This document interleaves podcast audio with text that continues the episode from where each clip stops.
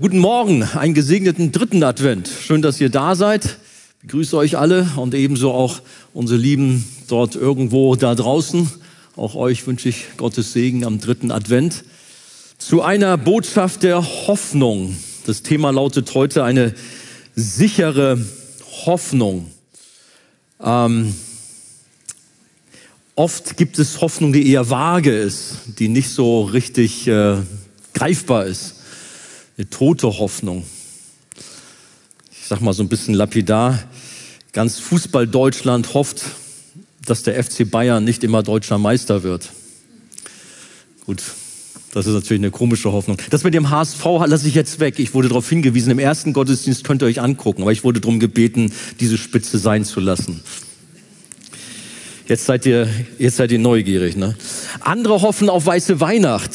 Das äh, ging mir auch jedes Jahr so, dass ich auf den Wetterbericht geguckt habe. Na, wie wird es diesmal sein? Und auch dieses Mal wird es scheinbar nicht so weiß werden. Oder man hofft auf das richtige Geschenk. Kennt ihr sowas? Man hat sich so etwas sehnsüchtig gewünscht, auf dem Wunschzettel das aufgeschrieben, aber dann nachher unterm Tannenbaum liegt was ganz anderes mein Sohn hält mir heutzutage noch vor, dass er da irgendwann mal nicht so bedacht wurde, wie er sich das eigentlich vorgestellt hat. Ich muss das irgendwann noch mal nachholen. Oder natürlich, was wir alle hoffen, dass doch bald die Corona-Pandemie verschwinden möge. Oder? Das ist, glaube ich, unsere gemeinsame Hoffnung, dass da Medikamente gefunden werden und sie sind ja dabei, aber die noch besser, noch stärker sind, so dass dieser Virus oder das Virus bekämpft werden kann. Und eben auch, man hofft auf einen sicheren und einen richtig guten Impfstoff. Ja, aufgrund der Corona-Krise sind viele Menschen niedergeschlagen. Es ist große Hoffnungslosigkeit in unserer Gesellschaft, aber auch weltweit macht sich das breit. Viele Menschen sind einsam. Gerade auch in der Weihnachtszeit ist man auch ohne Corona-Krise oft einsam und das kommt jetzt noch dazu dann sind dort die Existenzen bedroht oder manche auch schon zerstört aufgrund der Maßnahmen. Es ist in der Tat eine nicht so einfache Situation. Wir haben eine sehr schlechte Zukunftsperspektive möglicherweise. Und ich habe auch schon gehört, wie auch die Suizidgefahr steigt und Menschen sich in ihrer Verzweiflung das Leben nehmen. Wer hat Antwort auf die Fragen dieser Zeit? Und den haben wir. Manche sagen ja, ja, da ist schon ein Licht am Ende des Tunnels oder so ein Hoffnungsschimmer am Ende des Tunnels zu sehen. Ich sage uns, wir haben nicht nur einen Hoffnungsschimmer, sondern ein gleißendes Licht. Und das ist Jesus Christus, der auf diese Erde gekommen ist und auch uns hell gemacht hat, auch in unserem Leben Licht gemacht hat. Wir haben als Christen eine absolut sichere, eine lebendige Hoffnung und zwar, das ist Jesus Christus, der Sohn Gottes. Er ist die Hoffnung in Person. Gerade auch in dieser Advents- und Weihnachtszeit erinnern wir uns voller Freude daran, dass er als Retter in diese Welt gekommen ist, in einem Stall dort in Bethlehem, um für uns Menschen eine Mission zu erfüllen, die am Kreuz geendet hat. Damit wir das Leben haben, damit wir eine Hoffnung haben. Er ist in den Himmel danach gegangen, nachdem er auferstanden ist, aber er wird wiederkommen und auf, diesen, auf dieses zweite Mal, da freuen wir uns und sind gespannt, wann es denn sein wird. Wir erwarten diesen großen Tag voller Sehnsucht. Und das ging damals auch den verfolgten Gemeinden in Kleinasien so, denen Petrus einen mutmachenden Brief geschrieben hat an die Auserwählten nach der Vorsehung Gottes, fängt dieser erste Petrusbrief an. Aber wir auch als Archegemeinde sind heute Morgen gemeint und ich lade uns ein, noch mal einmal aufzustehen zum Lesen des Wortes Gottes, um dem Wort Gottes Respekt zu zeigen. Ich möchte heute mal aus der neuen Genfer Übersetzung lesen, aber ich denke, ihr werdet das auch wiederfinden, auch wenn ihr zum Teil die Luther oder Schlachter habt oder was auch immer. 1. Petrus Kapitel 1, die Verse 3 bis 9. Lasst ihr mich mit uns lesen. Gepriesen sei Gott, der Vater unseres Herrn Jesus Christus. In seinem großen Erbarmen hat er uns durch die Auferstehung Jesu Christi von den Toten ein neues Leben geschenkt. Wir sind von neuem geboren und haben jetzt eine sichere Hoffnung, die Aussicht auf ein unvergängliches und makelloses Erbe, das nie seinen Wert verlieren wird. Gott hält es im Himmel für euch bereit und wird euch, die ihr glaubt, durch seine Macht bewahren, bis das Ende der Zeit gekommen ist und der Tag der Rettung anbricht. Dann wird das Heil in seinem ganzen Umfang sichtbar werden. Ihr habt also allen Grund, euch zu freuen und zu jubeln, auch wenn ihr jetzt nach Gottes Plan für eine kurze Zeit Prüfungen verschiedenster Art durchmachen müsst und manche Schwere erleidet. Denn diese Prüfungen geben euch Gelegenheit, euch in eurem Glauben zu bewähren. Genauso wie das vergängliche Gold im Feuer des Schmelzofens gereinigt wird, muss auch euer Glaube, der ja unvergleichlich viel wertvoller ist, auf seine Echtheit geprüft werden. Und wenn dann Jesus Christus in seiner Herrlichkeit erscheint, wird eure Standhaftigkeit euch Lob, Ruhm und Ehre einbringen. Bisher habt ihr Jesus nicht mit eigenen Augen gesehen und trotzdem liebt ihr ihn. Ihr vertraut ihm, auch wenn ihr ihn vorläufig noch nicht sehen könnt. Daher erfüllt euch schon jetzt eine überwältigende, jubelnde Freude, eine Freude, die die künftige Herrlichkeit widerspiegelt.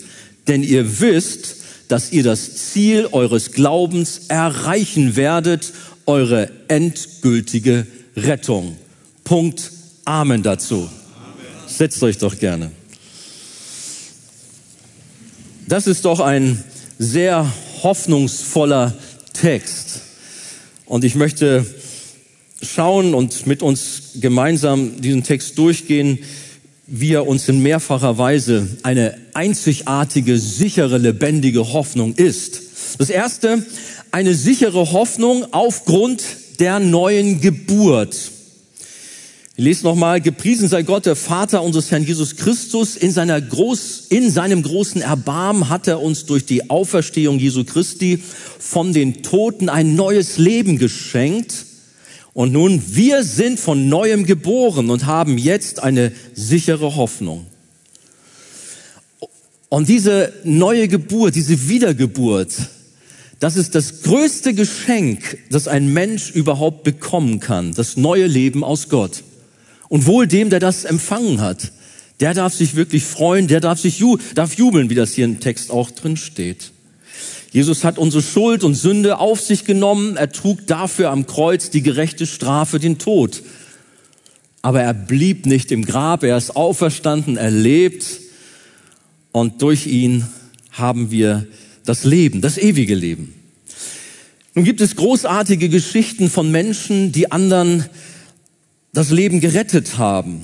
Ich habe gerade diese Woche von einem Vorfall in Bayern gelesen. Da ist ein junger Mann mit seinem Wagen von der Landstraße abgekommen und gegen einen Baum gekracht.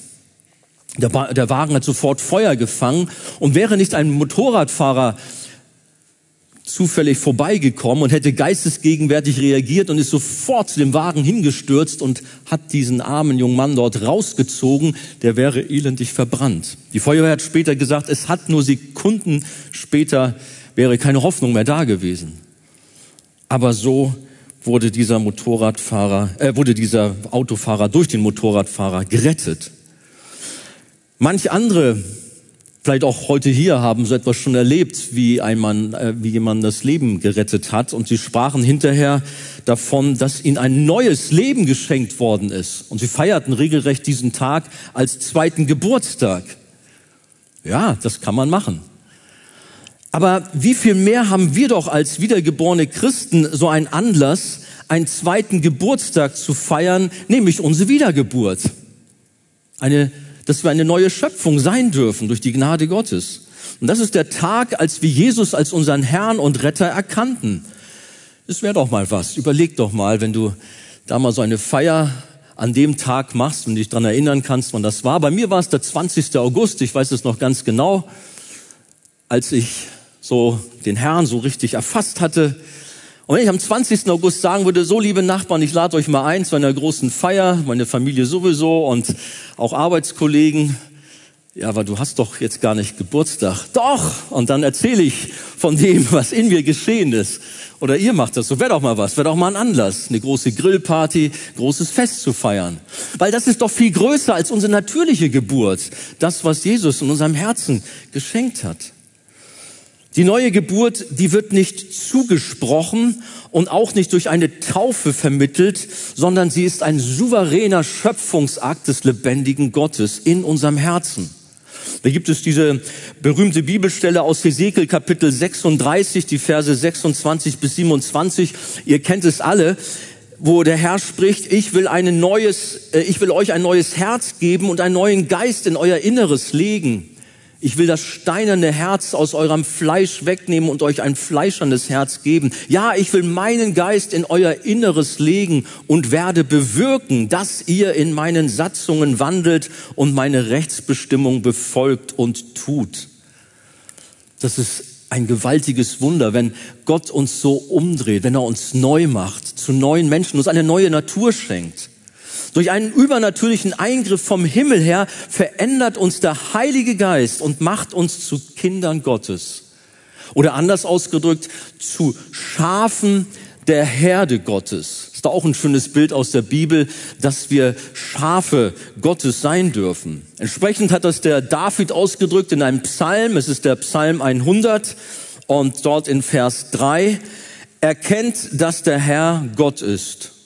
Und dann sagt er oder schreibt er, er hat uns gemacht und nicht wir selbst, ist der Einschub, zu seinem Volk und zu Schafen seiner Weide.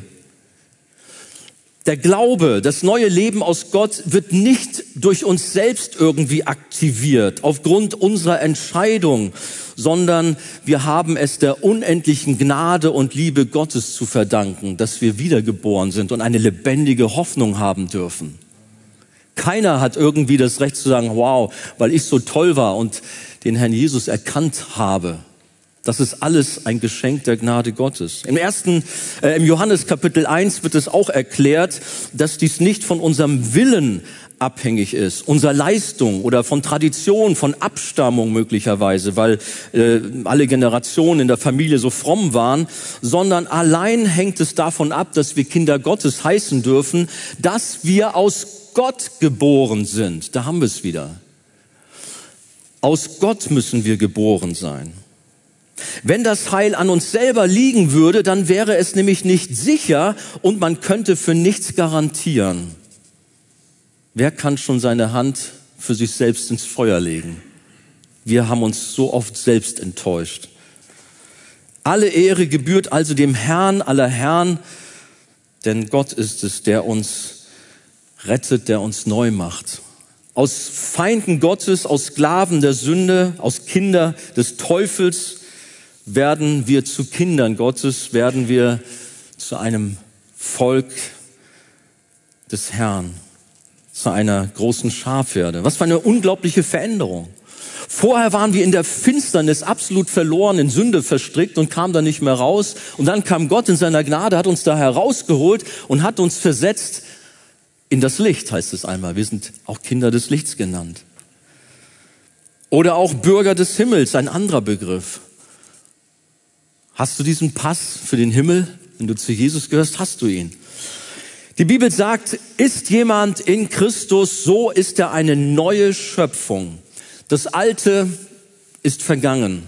Siehe, Neues ist geworden. Und damit, wenn wir das auch für uns sagen können, haben wir diese sichere, diese lebendige Hoffnung in unserem Leben, die uns niemand mehr nehmen kann. Aber gehen wir weiter. Warum haben wir eine sichere, eine lebendige Hoffnung? Weil wir eben auch die Aussicht auf den Himmel haben. Dort erwartet uns ein riesengroßes Erbe. Aber ich lese nochmal den Text. Wir sind von neuem geboren und haben jetzt eine sichere Hoffnung, die Aussicht auf ein unvergängliches und makelloses Erbe, das nie seinen Wert verlieren wird. Gott hält es im Himmel für euch bereit. Eine herrliche Zukunft haben wir. Was für eine Aussicht. Manch einer, der hofft und freut sich auf seinen Urlaub und das ist sein Ein und Alles. Ich sage euch, wir werden einmal in Ewigkeit den schönsten Urlaub haben. Na gut, nicht nur Urlaub, also gut versteht's nicht falsch. Wir werden dort auch viele schöne Dinge machen mit unserem Herrn, bei unserem Herrn. Der Himmel ist unsere Zukunft. Erbe des Himmels werden wir sein. Das Thema Erbe, das ist auch so eine Sache. Auch da hat schon manch einer gehofft auf ein großes Erbe und hat sich schon so seine Vorstellung gemacht, was er dann von dem Erbe alles kaufen wird und wie er sich dann eine neue Existenz äh, verschaffen wird und so weiter. Und dann war er sehr enttäuscht, weil das versprochene Erbe dann doch nicht eingetroffen war oder er vielleicht sogar enterbt worden ist. Ich habe eine Geschichte gefunden, vielleicht kennt ihr sie, die dazu auch sehr gut passt. Da war ein sehr reicher Mann, dessen Kunstschätze nach seinem Tod gemäß seinem Testament auf einer großen Auktion versteigert werden sollten. Und so versammelten sich Kunstliebhaber und Fachleute aus der ganzen Welt und hofften auf einen guten Deal. Als erstes sollte ein Porträt des geliebten Sohnes des Erblassers versteigert werden, was einmal ein guter Freund des Sohnes angefertigt hatte und dem Vater viel bedeutet hatte. Dieses Bild stand eigentlich gar nicht auf der Liste für diese Auktion und niemand zeigte Interesse, als es vorgestellt wurde. Vielmehr machte sich sogar Unmut breit, weil ja alle auf die besonderen Van Goghs und Monets und Picassos und was da alles so war, gewartet haben. Aber schließlich erhob ein alter Freund des Verstorbenen die Hand und sagte, würden Sie 100 Dollar akzeptieren? Das ist alles, was ich aufbringen kann. Ich habe den Jungen gekannt und ich nehme das Bild sehr gerne. Und da niemand bereit war, mehr zu bieten, fiel der Hammer begleitet von allgemeiner Erleichterung und einer aus dem Publikum rief, ah, jetzt können wir endlich zu den echten Schätzen kommen. Aber der Auktionator, der schaute zu ihm hinüber und sagte, die Auktion ist hiermit beendet. Ja, wie? Es war der Wille des Verstorbenen, wer den Sohn nimmt, dieses Bild, der bekommt alles. Und somit hat dieser alte Freund des Verstorbenen das gesamte riesige Vermögen, diese gewaltigen Kunstschätze geerbt. Er wusste gar nicht, wie ihm geschah. Aber es ist eine wunderschöne Geschichte, die auch uns gilt. Warum nämlich? 1. Johannes 5,12. Wer den Sohn hat, der hat das Leben. Wer Jesus Christus hat, der hat alles. Auf den wartet der Himmel, ein gewaltiges Erbe wartet auf uns. Und das ist sicher. Mit dem Sohn bekommen wir alles. Der Himmel, die ewige Zukunft mit Jesus zusammen zu sein, in Frieden, in Glück und Freude in dieser neuen Welt, auf dieser neuen Erde. Es gibt keine schöneren Zukunftsaussichten. Da sind manche Menschen, die ihr, ihre Hoffnung auf großes Vermögen setzen, auf materielle Dinge und meinen, das ist alles, aber werden letztlich nichts haben, wenn sie ihre Hoffnung auf irdisches setzen und nicht auf den lebendigen Gott. Die Bibel sagt, was hilft es dem Menschen, wenn er die ganze Welt gewinnt, aber sein Leben verliert? Matthäus 16, 26. Und alle materiellen Reichtümer dieser Welt sind nichts im Vergleich zu den geistlichen Schätzen, die uns dort in der Ewigkeit erwarten. Und ich weiß nicht, ob ihr so dort die Texte mal wieder auf euch habt wirken lassen. Die Bibel spricht von einer goldenen Stadt mit goldenen Straßen. Alles so wie reines Glas wird es dort geschrieben, beschrieben in Offenbarung 21 ab Vers 9 und folgende ähm, die Mauern aus verschiedenen Edelsteinen und Stadttore aus Perlen. Man hat den Eindruck, und es vermutlich war es so, dass der Johannes, der das aufgeschrieben hat, schlichtweg überfordert war von dieser Vision, was er dort sehen durfte, wo Gott mal ein bisschen den Vorhang gelüftet hat. Das hat ihn förmlich erschlagen. Die Größe des Himmels, die Herrlichkeit, die Schönheit, die Perfektion, die Reinheit. Aber wisst ihr, unser eigentliches himmlisches Erbe, das ist gar nicht das Gold, dass du schon denkst, oh ja, ich steck mir da schon mal ein Stück von der goldenen Straße ab oder irgendwie und die Edelsteine, da bin ich mal gespannt drauf. Ja, wir dürfen gespannt sein und uns daran freuen. oder auf irgendwelche Wohnungen, die der Herr bereitet hat. Steht ja drin geschrieben, vielleicht mit Blick auf den Berg Zion oder auf den lebendigen, äh, den Strom mit dem lebendigen Wasser oder wie es da so heißt. Ich weiß nicht, welche Vorstellungen wir so haben. Aber das Entscheidende ist doch, dass der Herr aller Herren, der König aller Könige, Jesus Christus selbst da ist. Er ist der Himmel, auf ihn kommt es an. Das ist das, worauf wir uns freuen dürfen. Das Lamm Gottes, das sich für seine Braut, für die Gemeinde der Wiedergeborenen erniedrigt und hingegeben hat, wie es in Philippa 2 heißt. Jesus hat nämlich den Reichtum des Himmels verlassen, um in diese Welt zu kommen, um Knechtsgestalt anzunehmen. Warum? Um unsere Sünde am Kreuz zu tragen, gerechte Strafe auf sich zu nehmen, damit wir mit Gott versöhnt werden und das Leben haben. Und dieser liebende, barmherzige Gott, der alles für uns getan hat, er ist der Mittelpunkt des Himmels, der neuen Erde, dessen Erben wir als Nachfolger von Jesus sind. Er ist der Mittelpunkt. Er ist das Licht dort im Himmel. Eine Sonne wird es nicht mehr geben.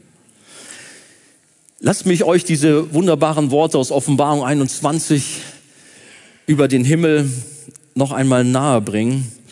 Äh, Kapitel 21, Verse 1 bis 5. Johannes schreibt, und ich sah einen neuen Himmel und eine neue Erde, denn der erste Himmel und die erste Erde waren vergangen und das Meer gibt es nicht mehr. Und ich, Johannes, sah die heilige Stadt, das neue Jerusalem von Gott aus dem Himmel herabsteigen, zubereitet wie eine für ihren Mann geschmückte Braut. Und ich hörte eine laute Stimme aus dem Himmel sagen, siehe das Zelt Gottes bei den Menschen und er wird bei ihnen wohnen und sie werden seine Völker sein und Gott selbst wird bei ihnen sein, ihr Gott. Und jetzt, ihr Gott, der wird abwischen alle Tränen von ihren Augen und der Tod wird nicht mehr sein. Weder Leid noch Geschrei noch Schmerz wird mehr sein. Denn das Erste ist vergangen und der auf dem Thron saß, sprach, siehe, ich mache alles neu. Das ist eine Botschaft der Hoffnung, die wir haben, dass alles neu gemacht wird von unserem Herrn. Dass uns etwas Fantastisches erwarten wird dort in der Herrlichkeit des Himmels. Es ist eine sichere, eine lebendige Hoffnung, die uns niemand nehmen kann. Niemand. Was Gott versprochen hat, das hält er in jedem Fall und so dürfen wir uns als Volk Gottes auf eine großartige Zukunft freuen, ohne Leid, ohne Schmerzen, ohne Terror, ob im Kleinen in der Familie oder im Großen weltweit mit Kriegen und was dazugehört. Auch übrigens ohne Pandemien und ohne Seuchen. All das wird es nicht mehr geben, sondern im Himmel haben wir nur noch Freude und Glück und Frieden und Liebe. Ah, die Worte reichen nicht aus, um das zu beschreiben. Aber gehen wir weiter. Eine sichere Hoffnung, eine lebendige Hoffnung haben wir auch aufgrund der Bewahrung unseres Glaubens. Unser Glaube ist sicher.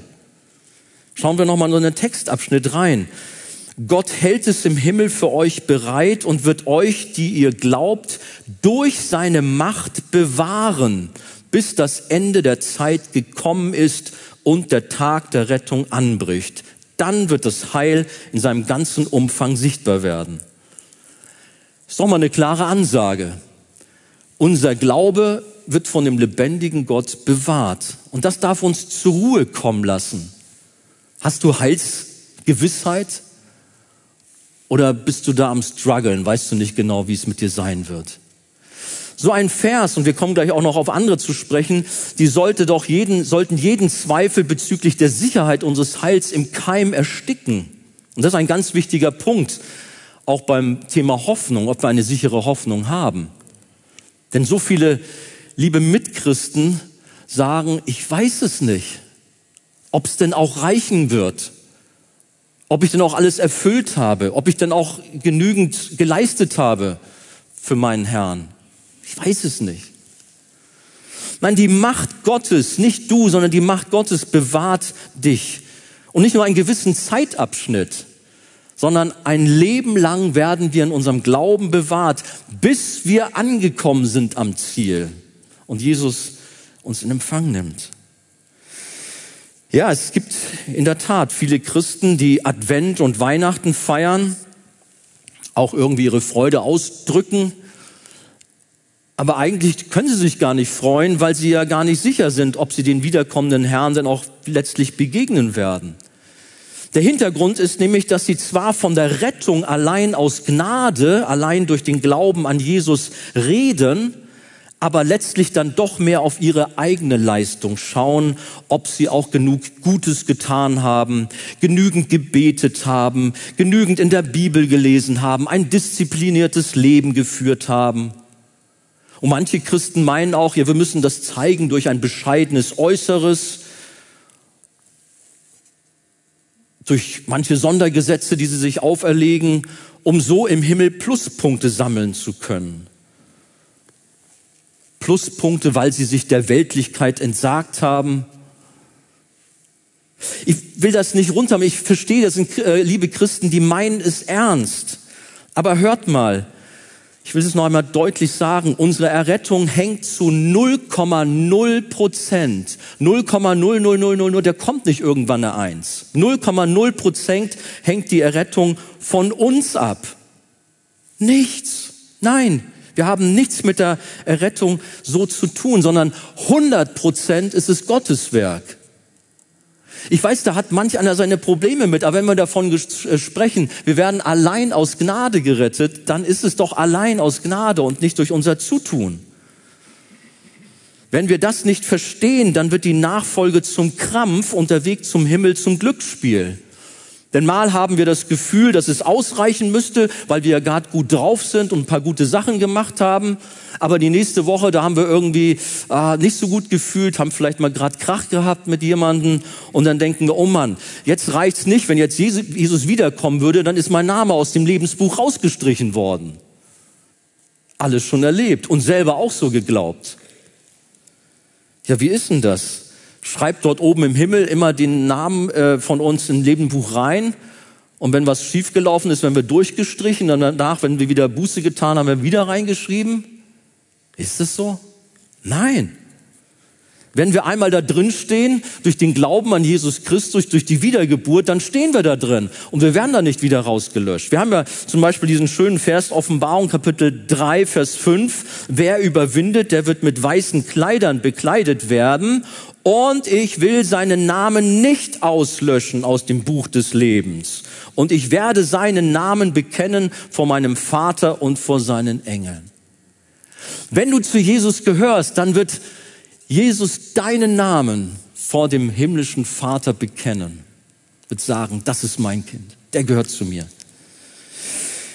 Da haben wir also die Antwort, dass unsere Namen als Heilige Gottes unumstößlich im Lebensbuch eingetragen sind und eben nicht herausgestrichen werden. Ja, ich höre ja förmlich die Einwände, dass man sagt, na ja, aber wieso, das steht doch da drin, dass da äh, wenn wir nicht rausgelöscht werden, aber womöglich, wenn wir doch rausgelöscht werden. Nein, halte doch diesen Vers so, wie er dort geschrieben steht. Ja, aber dann müssen wir eben überwinden, steht doch auch geschrieben. Das heißt, wir müssen also dranbleiben, wir müssen alles geben, uns anstrengen und durchhalten, damit es ja auch ausreicht am Ende. Also liegt es ja doch an uns, an unserer Willensstärke, an unserer Disziplin, äh, Disziplin. Es liegt an Jesus Christus. Er ist unser Retter. Er ist der Anfänger und der Vollender unseres Glaubens. Nicht du. Jesus ist es. Denn alles, was aus Gott geboren ist, überwindet die Welt, finden wir in 1. Johannes 5, Vers 4 als Antwort. Wie werden wir denn Überwinder? Ist es unsere Willensstärke und ich muss da noch mehr und Disziplin und so? Wer aus Gott geboren ist, der überwindet, heißt die Verheißung. Gott selbst sorgt dafür, dass wir durchhalten, dass wir ausharren, dass wir dranbleiben, dass wir über die Sünde Sieg haben. Der Vater, der Sohn und der Heilige Geist bewahren unseren Glauben und sie sorgen dafür, dass wir überwinden und unser Heil eben nicht verloren geht. Wir haben schon davon gesprochen, dass Gott selbst uns, die wir ihm nachfolgen, zu Schafen seiner Herde gemacht hat. Es geschieht im Übrigen dadurch, dass unser Herr einen hohen Preis bezahlt hat. Er hat am Kreuz alles gegeben, hat sein Blut bezahlt, hat für uns gegeben und das ist ein hoher Preis, damit wir das Leben haben. Wir sind sein Eigentum. 1. Korinther 6, 20. Jeder halbwegs vernünftige Hirte und Schäfer in der Lüneburger Heide oder an der Nordseeküste, der wird sich für seine Schafe verwenden. Da können wir aber sicher sein. Der guckt, dass sie gut versorgt sind und dass sie bewahrt sind, dass ihnen keins verloren geht. Der achtet darauf. Und ihr habt das bestimmt auch schon beobachtet, wie er das macht und wie auch die Schäferhunde da sind und so weiter. Und wenn mal eins von der Herde wegläuft und auf Abwege gerät, dann holt er es zurück. Und wir haben einen guten Hirten, der viel besser ist als die besten Schafhirten um uns herum hier in der Lüneburger Heide oder an der Nordseeküste. Ich hatte dazu mal ein passendes Erlebnis ähm, bei einer Bergtour. Ihr wisst ja, ich oder ja, alle wissen es nicht, aber manche wissen es. Ich bin ja in den Bergen gerne mal unterwegs, kraxel da so durch die Gegend und da war meine Familie bei mir, so ein paar Jahre zurück. Kinder waren noch klein und wir kamen nach der Tour oben vom Gipfel zurück zum Parkplatz und plötzlich stellten wir fest, ups, da fehlt ja ein Pulli. Und der Pulli war auch nicht irgendeiner, wo man sagen könnte, ach komm, weg, sondern der war doch so richtig toll und äh, besondere Erinnerungen mit verbunden. Ah, das war schon ärgerlich. Ich habe gesagt, ich gehe den suchen. Ihr könnt ja dann Eis essen gehen hier am Parkplatz. Ich gehe noch mal zurück. Nun war das keine Wanderung, dass ich jetzt acht Stunden laufen musste. Also es hielt sich noch in Grenzen. Aber eine Stunde, weiß nicht, war ich bestimmt unterwegs. Berg wieder hoch, geguckt hier und da und tatsächlich irgendwo auf einer Almwiese habe ich das Ding gefunden und ich habe mich gefreut und kam damit dann mit der Trophäe runter zum Parkplatz. Ich hab ihn. Wisst ihr, was ich gemacht habe? Was sollte jetzt die ganze Aktion? So ein bisschen ärgerlich war ich ja auch. Und auch irgendwie habe ich so zu Gott gesagt, jetzt habe ich da mir noch die Hacken abgelaufen, um so einen blöden Pulli zu holen. Gibt es da einen Grund für? Habe ich daraus was zu lernen, eine Lektion oder so? Ist tatsächlich so gewesen. Und dann kam mir in den Sinn, als wenn Gott zu mir sagt, du ärgerst dich hier oder aber du fragst, was soll das? Ich gehe den verlorenen Söhnen und Töchtern nach und holen sie zurück. Das mache ich mit dir, mit euch oder so. Das war mir irgendwie eine Lektion, dass ich äh, so, so ein Pulli nachjage und alles gebe, um ihn zu holen oder zu beschützen oder was weiß ich. Und so habt ihr auch alle eure Themen, wo ihr euch einsetzt, was euch wichtig ist. Und ihr gebt alles dafür.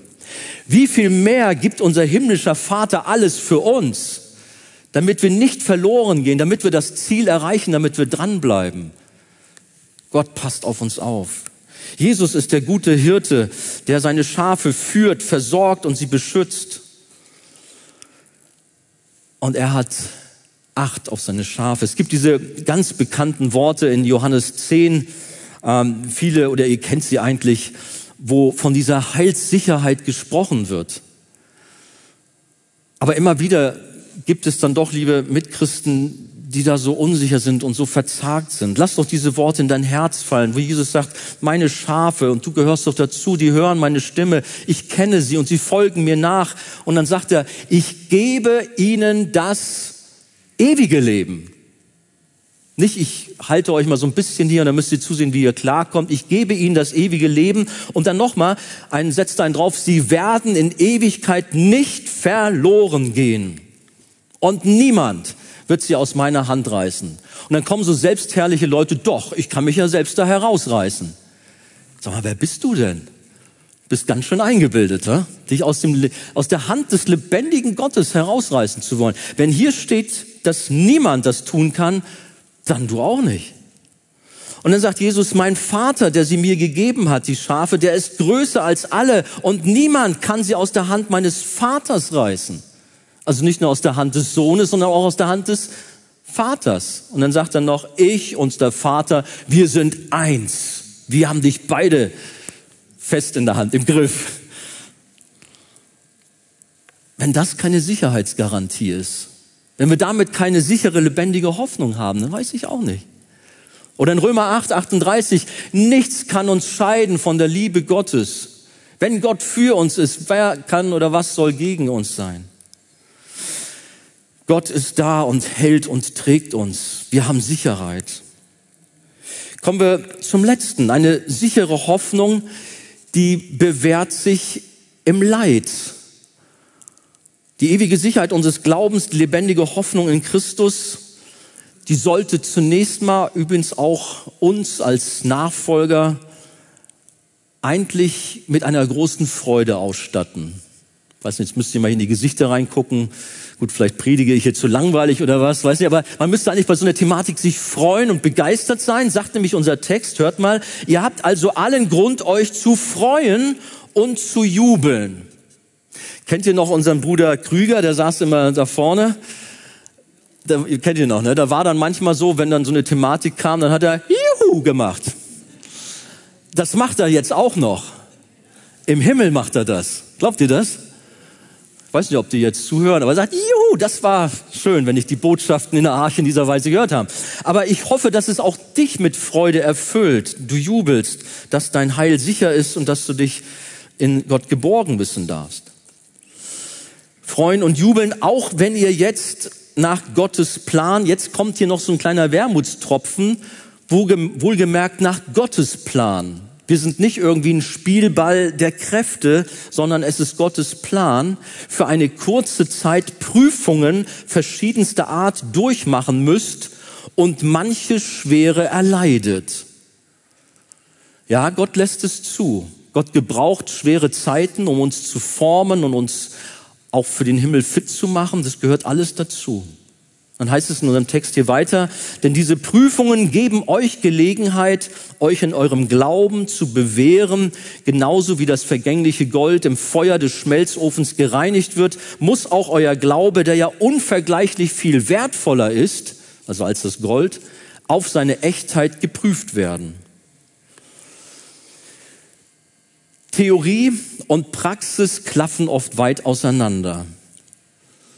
Wie steht es bei dir mit dem Glauben? Klar, manch einer sagt auch, ich bin ganz gläubig und ich gehöre irgendwie dazu, aber in Wirklichkeit ist er nur ein Mitläufer und gehört gar nicht dazu. Deswegen ist es gut, dass der Glaube auch geprüft wird, dass wir sehen, wer ist denn wirklich jemand, der zu Jesus gehört. Und so wird der Glaube auf seine Echtheit geprüft. Und da sind wir schon als Kinder Gottes gefordert, alles zu geben. Ja, das ist also jetzt das Kleingedruckte, also liegt es doch an mir irgendwie. Nein, auch da ist doch unser Vater, der Sohn, der Heilige Geist sind doch da und gerade auch in Zeiten der Prüfung und wo Schweres über uns hereinbricht, da ist unser Gott da und umsorgt uns und trägt uns und hilft uns. Wir haben zum Beispiel in 1. Korinther 10, 13 die Zusicherung, dass die Prüfung dieser Zeit niemals über unsere Kraft hinweggehen, sondern dass er dem ein Ende bereitet, dass er uns hilft. Wir haben gerade so eine Notzeit mit der Corona-Pandemie. Es ist nicht so einfach. Und so zeigt sich auch, was unser Glaube in dieser Zeit wert ist und welche Tragkraft er hat. Unsere Väter und Mütter im Glauben haben zu allen Zeiten bewiesen, dass ihre Hoffnung keine Seifenblase war, sondern dass sie Substanz hatte, dass sie sicher und lebendig war, weil sie an den Sohn festgehalten haben in jedem Umstand, auch im größten Leid hatte dieser Glaube Bestand. Wir haben Berichte von Martin Luther über den Umgang mit der Pest im Jahr 1527 in Wittenberg. Übrigens war die nicht nur 1527 da, sondern fast jedes Jahr brach die Pest über Wittenberg herein. Aber Martin Luther und die damalige Gemeinde hat sich davon auch nicht beirren lassen, sondern haben äh, ihren Glauben gelebt. Martin Luther hat dazu geschrieben, wenn Gott tödliche Seuchen schickt, will ich Gott bitten, gnädig zu sein und der Seuche zu wehren. Dann will ich das Haus räuchern und lüften, Arznei geben und nehmen, Orte meiden, wo man mich nicht braucht, damit ich nicht andere vergifte und anstecke und ihnen durch meine Nachlässigkeit eine Ursache zum Tode werde. Will mein Gott mich bei sich haben, so wird er mich wohl finden. Wenn mein Nächster mich aber braucht, so will ich weder Ort noch Person meiden, sondern frei zu ihm gehen und helfen. Siehe, das ist ein gottesfürchtiger Glaube, der nicht tollkühn und dumm und dreist ist und Gott nicht versucht. Soweit Martin Luther in einer Parallel- oder einer vergleichbaren Zeit. Von 1618 bis 1648 tobte in Deutschland der schreckliche 30-jährige Krieg. Man spricht von bis zu sieben Millionen Toten. Das ist übrigens ein Drittel der gesamten Bevölkerung damals. Und die wurden nicht nur dahingerafft durch diese Konflikte. Einer fiel über den anderen her, das war ein einziges Chaos, sondern auch durch Hungersnöte sind viele Menschen gestorben und durch viele Seuchen wie Pest, Pocken und Ruhr, die auch den Tod gebracht haben. Und da ist einer der Männer Gottes, der wurde auch Prophet der Hoffnung genannt, deswegen passt das ganz gut. Das war Paul Gerhard. Ich weiß nicht, ob ihr mal von dem gehört habt. Ich habe ja im ersten Gottesdienst schon mal mit einem Gerücht aufgeräumt, mache ich das jetzt auch im zweiten Gottesdienst. Man sagt mir nach, dass Tochter Zion mein Lieblingslied sei, wenigstens in der Adventszeit. Es ist mitnichten so. Äh, ich weiß gar nicht, welches Adventslied, aber nicht Tochter Zion jedenfalls. Jetzt habe ich das mal klargestellt. Aber dennoch gibt es auch alte Lieder, die mir gefallen. Gut, ich bin bekannt, ich bin ja auch Jugendpastor, dass ich mehr für den modernen Lobpreis stehe und so weiter. Aber es gibt durchaus auch altes Liedgut, was mir sehr gefällt. Und im Zuge der Predigtvorbereitung habe ich mal diese alten Texte von Paul Gerhardt auf mich wirken lassen. Wow, das sind Predigten, die haben es in sich. Ich sage euch das.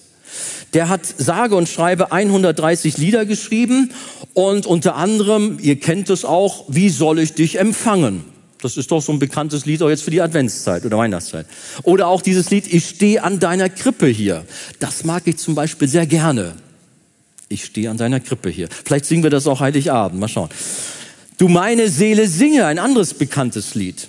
Und dann, das ist das Lied, was ich tatsächlich, manchmal fällt mir das auf, ich summ das und weiß dann gar nicht, was summst du da eigentlich, bis ich ein, mir einfällt, ach ja, das ist dieses Lied. Das heißt, befiehl du deine Wege. Habt ihr davon mal gehört? Das hat ganz viele Strophen, ich weiß nicht, zwölf oder was. Aber äh, ich habe mal einfach nur mal die, die siebte Strophe rausgegriffen. Dort schreibt der Paul Gerhardt, der Liederdichter, auf, auf, gib deinem Schmerze und Sorgen gute Nacht. Das finde ich schon mal gut. Sag mal deinen ganzen Sorgen gute Nacht. Tschüss. Schlaf gut. Lass fahren, was das Herze betrübt und traurig macht. Bist du heute hier mit betrübten und traurigen Herzen? Lass fahren, was dich traurig macht. Geht's weiter. Bist du doch nicht Regente. Du bist nicht hier der Boss des Universums, wie manche Menschen denken, so als Nabel der Welt, der alles führen soll. Jetzt kommt die Klarstellung von Paul Gerhard. Gott sitzt im Regimente und führet alles wohl. Das darf uns wirklich auch zur Ruhe bringen. Und so ist nahezu jedes seiner Lieder eine gewaltige Predigt und Proklamation des Evangeliums. Und so war es auch, müsst ihr euch vorstellen, in diesen Wirren des 30-jährigen Krieges hat dieser Mann sich hingesetzt und Lieder der Hoffnung geschrieben, wo andere längst den Kopf in den Sand gesteckt haben. Oder denken wir an Spurgeon. Das ist ja so ein Mann Gottes, den die Arche immer wieder gern zitiert ja, man sagt, ein, der Fürst unter den Predigern, ein gewaltiger Preacher damals in London. Und der hat auch Not, äh, Notzeiten erlebt, auch eine Pandemie. Nicht Corona war das, sondern das war eine Cholera-Pandemie im Jahre 1866. Weltweit starben damals 600.000 Menschen. Und in London, das war eine, eine Stadt damals von dreieinhalb Millionen Einwohnern, da starben 6.000 Menschen. Spurgeon, der schreibt in seiner Predigt unter dem Titel Die Stimme der Cholera folgendes. Also man kann sich die komplette Predigt auch mal durchlesen, im Netz findet man das. Wir glauben, dass Gott jegliche Plage sendet, wie auch immer sie entstehen mag. Und dass er sie zu einem Zweck sendet, auf welche Art und Weise sie auch immer beseitigt werden mag. Und wir denken, dass es unsere Aufgabe als Diener Gottes ist, die Aufmerksamkeit der Menschen in Zeiten dieser Krankheit auf Gott zu lenken und ihnen die Lektion zu erteilen, die Gott sie lernen lassen will. Pandemien als Weckruf, als Reden Gottes. Wir können von unseren Glaubensvorfahren nicht nur für unsere Corona-Situation heute lernen, sondern überhaupt für unsere Herausforderungen, die wir haben. Ich weiß ja nicht, was dich gerade umtreibt in diesem Gottesdienst. Thema Hoffnung, aber du bist voller Hoffnungslosigkeit. Graust schon vor Weihnachten. Aufgrund der prekären Ehe- und Familiensituation bei dir. Oder du hast so eine blöde Diagnose bekommen, Da ist plötzlich Krankheit in deinem Haus, bei dir oder in deiner Familie. Oder sind finanzielle Nöte aufgrund der wirtschaftlichen Lage. Und da ist natürlich der tägliche Kampf mit der Sünde, dem wir alle ausgesetzt sind. Was auch immer da so ist, mit der sicheren und lebendigen Hoffnung in unserem Herzen dürfen wir den verschiedensten Glaubensprüfungen zur Ehre Gottes beikommen und sie bestehen. Und das geschieht nicht in unserer eigenen Kraft, sondern Gott ist es, der es in uns wirkt, was uns wiederum Hoffnung gibt, dass es nicht an uns liegt, sondern Gott ist unser Garant. Er ist die Hoffnung unseres Lebens.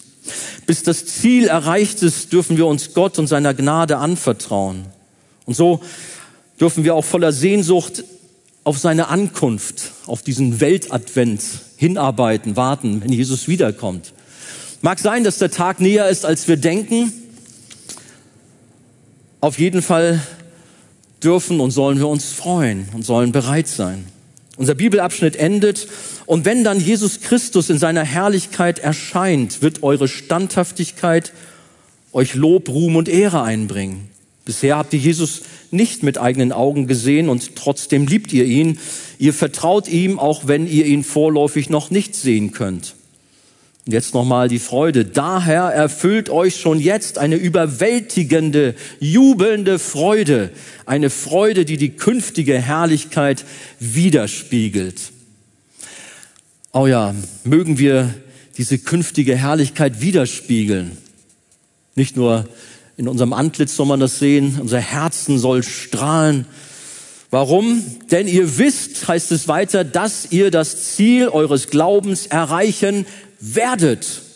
Eure endgültige Rettung. Und das ist wirklich Grund zur Freude, damit wir, äh, dass wir jubeln können, voller Freude, weil wir wissen, dass wir zu 100 Prozent das Ziel bei Jesus erreichen werden.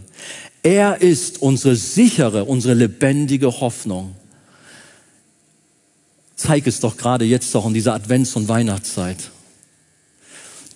Du, wir alle, wir sollen Hoffnungsträger sein und sollen diese hoffnungsvolle Botschaft des Evangeliums reinbringen in unsere Gesellschaft, in unsere Familien, in unsere, bei unseren Arbeitskollegen, wo auch immer Gott uns hinstellt. Lasst mich das auch mal so sagen. Wir sollen Influencer sein und sollen diese beste Nachricht der Welt streuen und weitergeben. Wir haben einen Auftrag, um das Licht in diese Finsternis zu bringen. Jesus Christus, er ist die Hoffnung in Person. Und wir haben diese großartige Hoffnung, eine sichere, eine lebendige Hoffnung und wenn das bei dir auch so ist, dann sag doch mal laut Amen. Amen. Amen. Gott segne uns alle in dieser Hoffnung, die wir haben dürfen.